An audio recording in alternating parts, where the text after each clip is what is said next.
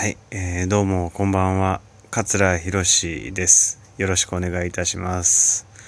えー、早速ですけれどもね、えー、私の苦手なことはい、えー、女性とコミュニケーションを取ることですね。はい。うんこれ苦手なんですよ、うん、苦手なんですけどもねもう私もあの36歳なんですね。うんおじさんなんですけれどもねそのおじさんが女性とコミュニケーションを取るのが苦手だって言ってるっていうことをですね、もっと私自身、あの、重く捉えた方がいいと思うんですけどもね、うん、ちょっと最近ね、あの、苦手な、あ、やっぱ苦手なんだなって思った出来事があったんでね、うん、改めて強く自覚した次第でございますね。あのー、とそれについて今から話していこうと思いますけどね、結局その解決方法はまだ見つかってない状態なのでね、あのー、これをずっと聞いていった上で、こうすれば女性とコミュニケーションうまく取れるよっていうような、あの、ヒントなり答えなりは一切ないのでね、本当、この話は本当、ま36にしてもなおコミュニケーションうまく取れないやつの貴重な話と捉えるか、36歳がコミュニケーション取れないってぐだぐだ言ってるゴミみたいな話と取るのかはね、聞いた方の判断にお任せしたいと思います。えー、その、やっぱり苦手なんだなと思った出来事っていうのがですね、あの、この間、うん、演技のワークショップをに参加したんですよ。で、そのワークショップの中でね、えっ、ー、と、あることをやりまして、えー、それはあの、二人一組で組んでやるワークだったんですけれども、まあ、お互い顔を伏せてですね。で、はいっていう合図と同時に、パッとお互いの顔を見合うと。見合った瞬間に、目に飛んできて感じたもの、えー、相手を見て、えー、気づいたこととか、何でもいいんですけど、それをすぐ声に出すと。まあ、例えば、あのー、髪の毛が茶色かったら、髪茶色いとかでも全然いいわけですよ。それを言って、で、えー、髪茶色いって言われた方は、え、それを繰り返す。髪茶色いって言われたら言われた方は髪茶色い。で、また、えー、髪茶色いって返す。髪茶色い、髪茶色い、髪茶色いを繰り返し合う。で、その繰り返しをしている中で、えー、新たにこれを言いたいっていうものが見つかったら、もう髪茶色いから外れて別のことを言っていいわけですよ。えー、うん、なんででしょう。えー、歯が白いでいいですね。えー、歯が白い。髪茶色い、髪茶色い、髪茶色い、歯が白い。だったら、えー、それをまた繰り返しちゃうと。歯が白い、歯が白い、歯が白い、歯が白い。っていう、えー、ワークがあるんですね。で、それをやりますとなった時に、えー、久々に、久々にあの、僕と、えー、組む相手が女性だったんですよ。あの、それまでは本当僕、男性と2人1組でそれをやることが多かったので、女性とやるっていうのは本当に久しぶりで、だから、やる前からね、あの、男同士でやるのとは絶対違う感じになるんだろうなと思いましたよ、それは。だって、コミュニケーション取るのが苦手だと私だって自覚してるんですもんね。うん。でもまあ、これはもうやるしかないですからね。やるしかないし、なんか得られるものも、うん、大きいだろうと思ってね、チャレンジしようという気持ちでパッと顔を伏せたんですけどね。で、合図が鳴って、パッと顔を見ますよね。うん。あのー、くっきり二重の顔でした。うん。二重の目が目飛び込んできましたけどね。えー、だこれ男とやってたらね、二重が目に入ったら二重ってもうすぐ言いますよ。うん。だけどその、対女性だった時に二重ってやっぱすぐ言えないですよね。うん、なんでかっていうその、もしかしたらその二重っていうことが彼女にとって地雷かもしれないっていう可能性が、捨てきれないわけですよ。あまりにくっきりした二重だったんです、その子の二重が。となるとですよ、あの、天然物の二重じゃないっていう可能性もあるわけじゃないですか。わからないですけどね。わからないですけど、その可能性、もし天然物じゃなかった場合に、二重ということによって、彼女は深く傷つくんじゃないかと、思ってしまったら、もう二重とは言えないんですね、私は。で、言えない、どうしようと。で、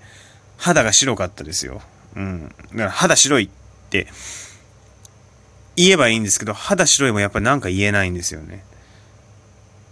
これはね、本当にあの、自分が、私自身が本当自意識過剰だからだと思うんですけど、肌白いっていう言葉になんか、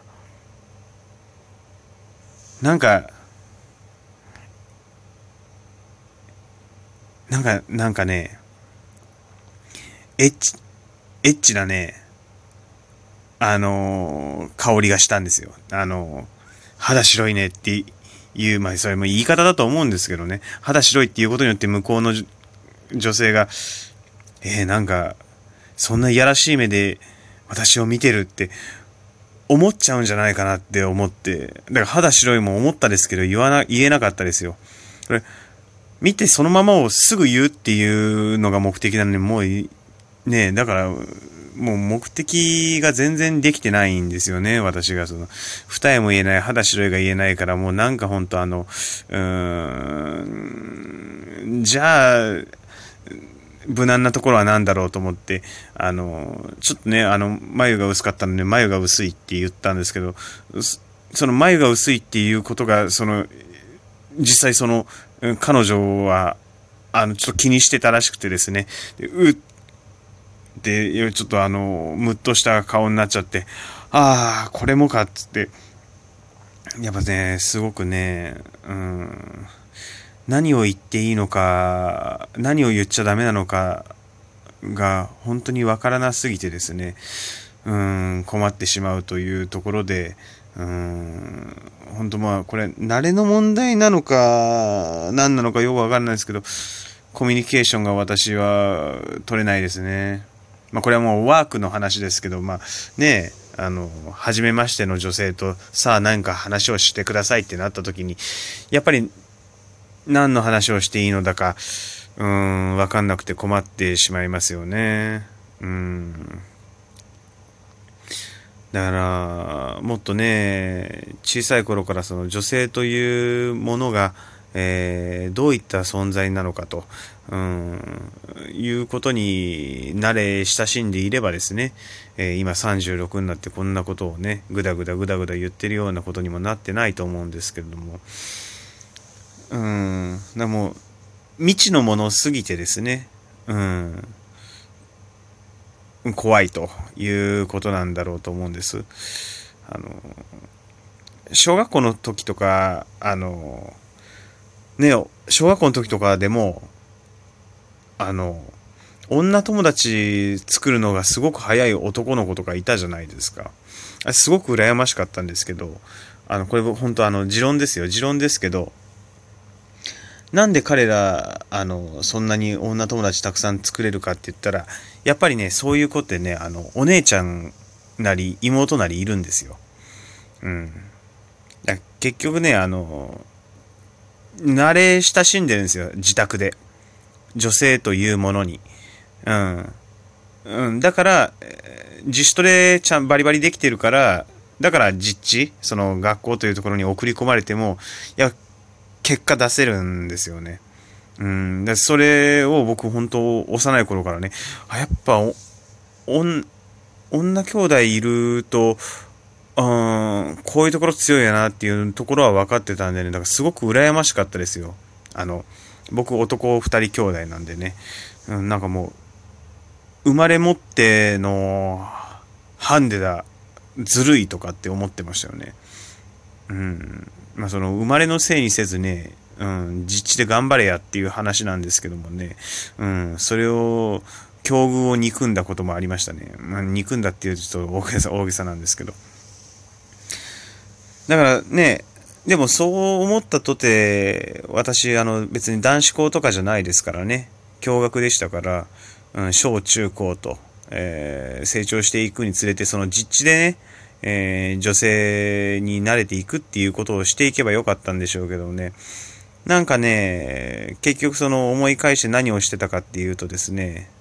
仲のいい男友達とね、教室の隅でペチャクチャペチャクチャ喋ってるだけですよ。こそこそね、ちっちゃい声で。うん。あで、あのクラスのその、いわゆるその一軍メンバーとかっていうのに対して、うん、まあ、あの憎しみみたいな いうものを抱いていてですね。うん、だからその、その仲のいい男友達二人にしかわからない、えー、一軍メンバーのあだ名っていうのを考えてですね、えー、そのあだ名を用いて、えー、悪口を言うと。するとその言われてる党の本人はね、まさか自分のことだと思わないわけですから、うん、悪口言い放題だと。で、な肝試し的にね、その人の前に行って、そのあだ名を使って悪口を言ってゲラゲラ笑うっていうようなね、ほんとね、ことばっかりやっててね、本当にあの、陰湿。陰険ボーイよ。陰険ボーイ現るの巻でね、そんなことばっかりやってたからね、やっぱね、コミュニティも広がるわけないですよね。仲いい男でこちゃこちゃこちゃこちゃやってて。で、男子も女子も見境なくあだ名をつけてあげ、ニヤニヤニヤニヤしてて。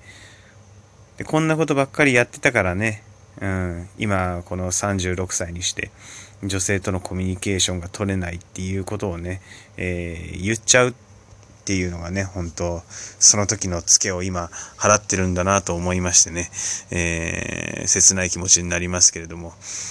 まあ本当ね、えー、まだまだ学ぶことは多いですよ。うん。いつの日かね、本当初対面の女性の前で紳士的に振る舞えるようなね、うん、50までにできりゃいいですね。